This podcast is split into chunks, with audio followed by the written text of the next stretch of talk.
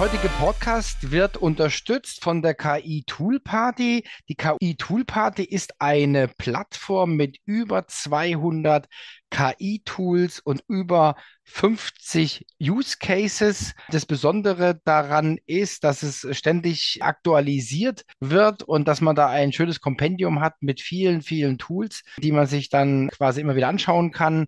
Und die Digital Breakfast Podcast-Hörer erhalten einen Rabatt von 10%. Wenn ihr den abgreifen wollt, dann geht einfach bei uns auf die Webseite. Auf der Startseite ist ein Banner, da könnt ihr das quasi dann einlösen.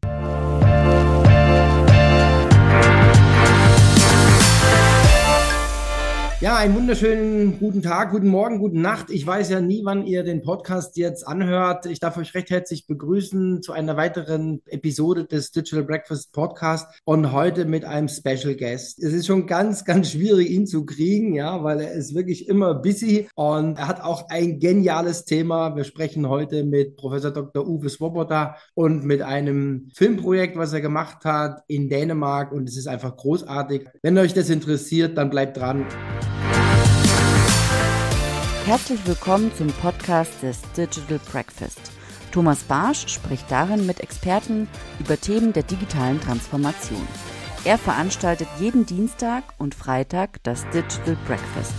Alle Informationen dazu findest du auf www.digitalbreakfast.de.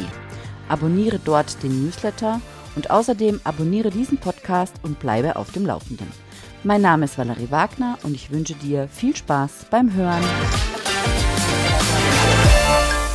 Hallo Uwe. Hallo, servus. Du machst ja immer irgendwie, sag's mal so flapsig geilen Scheiß. Und ich bin ja auch jedes Jahr dabei bei den Filmprojekten. Und ich will jetzt sagen, jahrelang frage ich schon, ob du mal zum Breakfast kommst. Und jetzt dieses Jahr wird's endlich wahr. Ihr habt dann ein unheimlich tolles Projekt gemacht, also wollen wir heute drüber reden, Dänemark Smart Digital und nachhaltig, also ich finde das wunderbar, da war ja schon aufgeführt. Und ich habe gesagt, Mensch, das sollte man doch vielleicht auch mal der Digital Breakfast Community mal näher bringen, weil es einfach großartige Arbeit ist. Aber gehen wir noch mal einen Schritt zurück. Ja, vielleicht stellst du dich einfach noch mal kurz vor mit deinen Worten und dann steigen wir ein ins Thema. Okay, mein Name ist Uwe Svoboda. Ich bin Studiengangsleiter an der DRBW Stuttgart mhm. und wissenschaftlicher Leiter vom Zentrum für Medienmanagement. Und ich mache mit den Studierenden jedes Jahr einen Dokumentarfilm. Mhm. Und dieser Dokumentarfilm war insofern sehr interessant, weil er auch während der Pandemie gefilmt mhm. worden ist, mhm. mit wahnsinnig vielen Voraussetzungen nochmal. Und und der behandelt eben schwerpunktmäßig Dänemark, smart, digital und nachhaltig und geht auch auf bestimmte norddeutsche Bereiche ein. Und der Vorteil des Filmes ist einfach, dass er, wir waren sozusagen, er wurde vor dem Krieg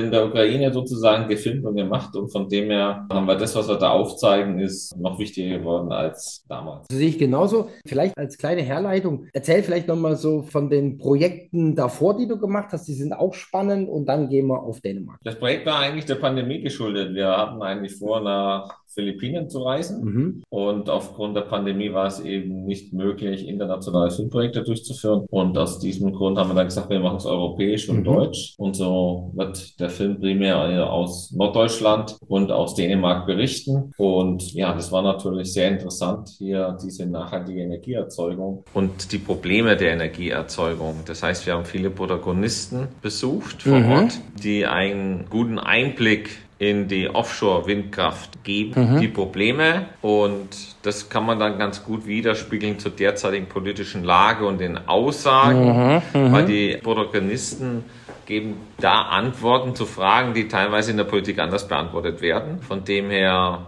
wie lange braucht es für eine Projektierung offshore? Wo liegen die Probleme im Offshore-Anlagen?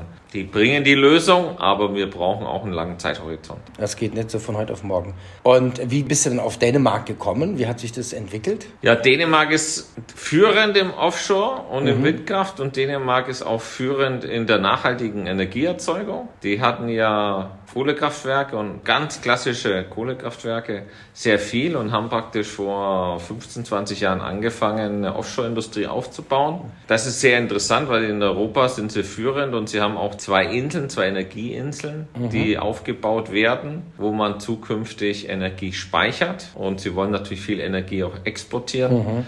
Und das ist die Zukunft und ich denke mal, daraus hat sich ergeben. Also in dem Nachhaltigkeitsindex weltweit ist Dänemark an Position 1 mhm. und ja, das sagt schon was aus. Ja, absolut. Ja, aber nochmal, wie bist du jetzt auf Dänemark gekommen und auf das Thema kommen und, und dann auch realisieren sind ja nochmal zwei Sachen, ja? Naja, das war einfach der Pandemie auch geschuldet, dass wir relativ schnell brauchte ich ein Ersatzprojekt. Mhm. Und ich denke, wenn man Druck hat, dann. Was war der Anstoß? Hast du es im Handelsblatt gelesen oder? Nein, oder das, einfach. Ich, das weiß ich heute nicht mehr. Kam einfach so. Kam. Naja, Nachhaltigkeit war ja immer ein Riesenthema, aber ich will es immer ganz gern konkretisieren. Mhm, mhm, Und ich fand eben, es wird ja viel diskutiert bei uns, Kernkraftwerke, andere Kraftwerke, mhm. andere Energieressourcen. Und ich glaube, es war auch vielleicht ein Artikel, den ich gelesen habe. Da ging es da eben über Offshore-Anlagen, mhm. die zukünftig auch Wasserstoff erzeugen. Mhm. Für mich war das so ein ja, so ein Game Changer, wo mhm. ich sage, dann macht es für mich Sinn, weil ich habe gesagt, wie will der viele Wasserstoff, wie soll er denn entstehen? Aber wenn mhm. ich mit über Offshore-Windkraftanlagen kann ich direkt vor Ort über Hydrolyse mhm. dementsprechend. Wasserstoff mhm. Mhm. umwandeln und den kann ich eben speichern. Das heißt, wenn Nacht viel Wind ist, dann brauche ich ihn ja nicht für die Industrie oftmals, sondern kann ich ihn speichern und dann kann die Industrie den nachtproduzierten Wasserstoff am tagsüber. Mhm. Und dafür hat mir für mich die Energiewende Sinn gemacht oder mhm. war für mich nachvollziehbar, so kann man es schaffen, mhm. weil manche andere Modelle und Theorien sind für mich nicht immer schlüssig. Ja, nicht zu Ende gedacht. Ne? Ja. Also da wird viel erzeugt ja. und wo speichert man es und, und dann wie kommt es dann zum Verbraucher, ja? Ja, also wie gesagt, ich bin total angefixt von dem Film, deswegen freue ich mich und ich darf schon mal ein bisschen anteasern. Am 11.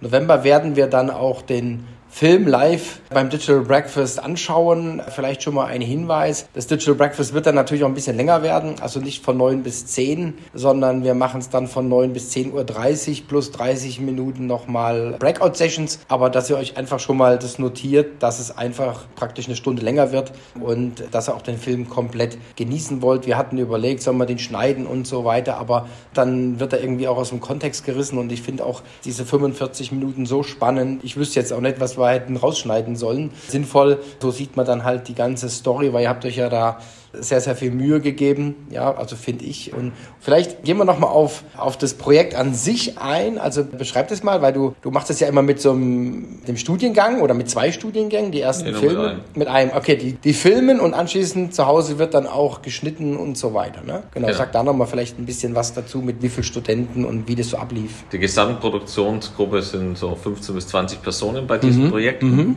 Das heißt, es sind kleine Teams, also es sind in der Regel drei bis vier Filmteams Teams unterwegs mhm. und zwei Fototeams. Das heißt, wir machen parallel, wenn die Protagonisten interviewt, also mehrere Protagonisten parallel und ein Team macht Beauty Shots mhm. und ein weiteres Team macht eben Making of und macht dementsprechend auch das Fototeam macht die Fotos dazu. Mhm. Mhm. Das heißt, es sind fünf bis sechs Teams im Film- und Fotobereich, die praktisch parallel unterwegs sind und so können wir das auch in der Regel in zehn Tagen, 14 Tagen ist die mhm. Produktionszeit und dann können wir das ganz gut schaffen in dieser kurzen Zeit. Mhm. Das ist also sehr intensiv. Die Post-Production dauert dann aber in der Regel schon sechs bis neun Monate. Mhm. Das heißt, bis dann alles geschnitten ist, Sprechertext und so weiter. Mhm. Das dauert dann länger. Wahnsinn.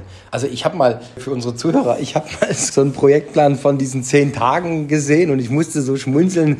Da war dann eingetragen schlafen. Ja, also es waren wenige Stunden. Also ich weiß auch von den Studenten, dass es ein unheimliches Erlebnis ist, aber es ist auch nicht nur ein unheimliches Erlebnis, sondern es ist sehr, sehr anstrengend. Aber also alle, die ich jetzt befragt habe, sind mit Leib und Seele dabei. Also es ist natürlich unheimlich motivierend, aber natürlich dann auch ist man vielleicht dann voll geflasht dann die zehn Tage.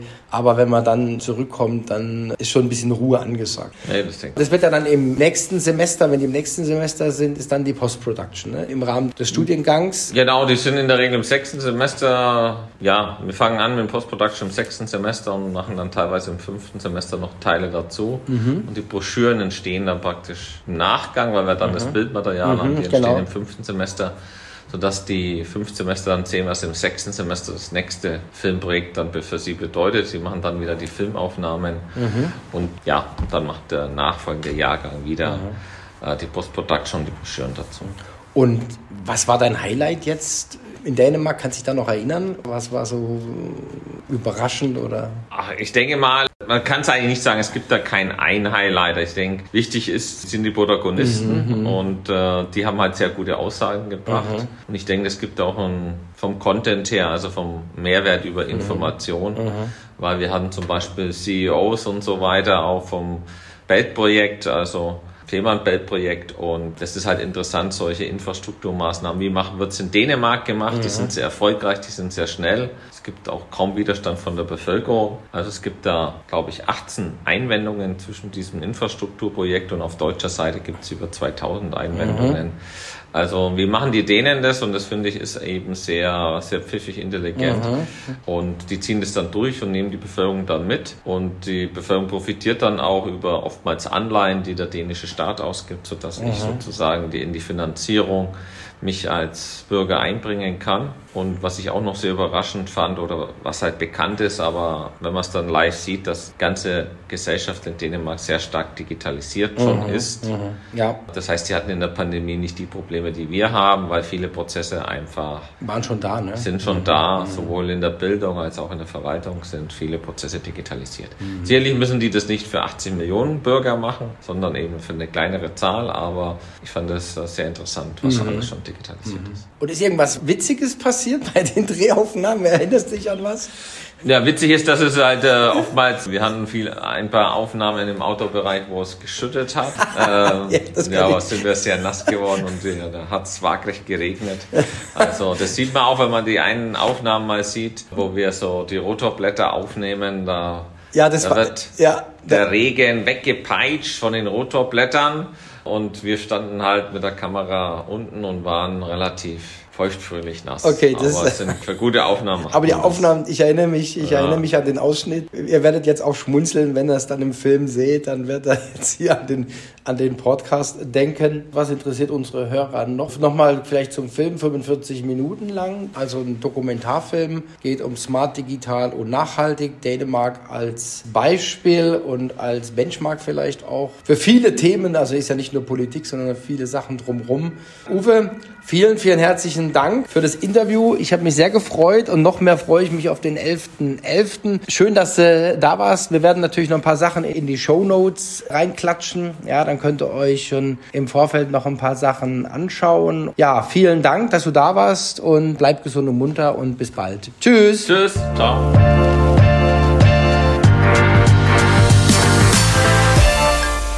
Der heutige Podcast wird unterstützt von der KI Tool Party. Die KI Tool Party ist eine Plattform mit über 200 KI-Tools und über 50 Use Cases. Das Besondere daran ist, dass es ständig aktualisiert wird und dass man da ein schönes Kompendium hat mit vielen, vielen Tools, die man sich dann quasi immer wieder anschauen kann. Und die Digital Breakfast Podcast-Hörer erhalten einen Rabatt von 10%. Wenn ihr den abgreifen wollt, dann geht einfach bei uns auf die Webseite. Auf der Startseite ist ein Banner, da könnt ihr das quasi dann einlösen.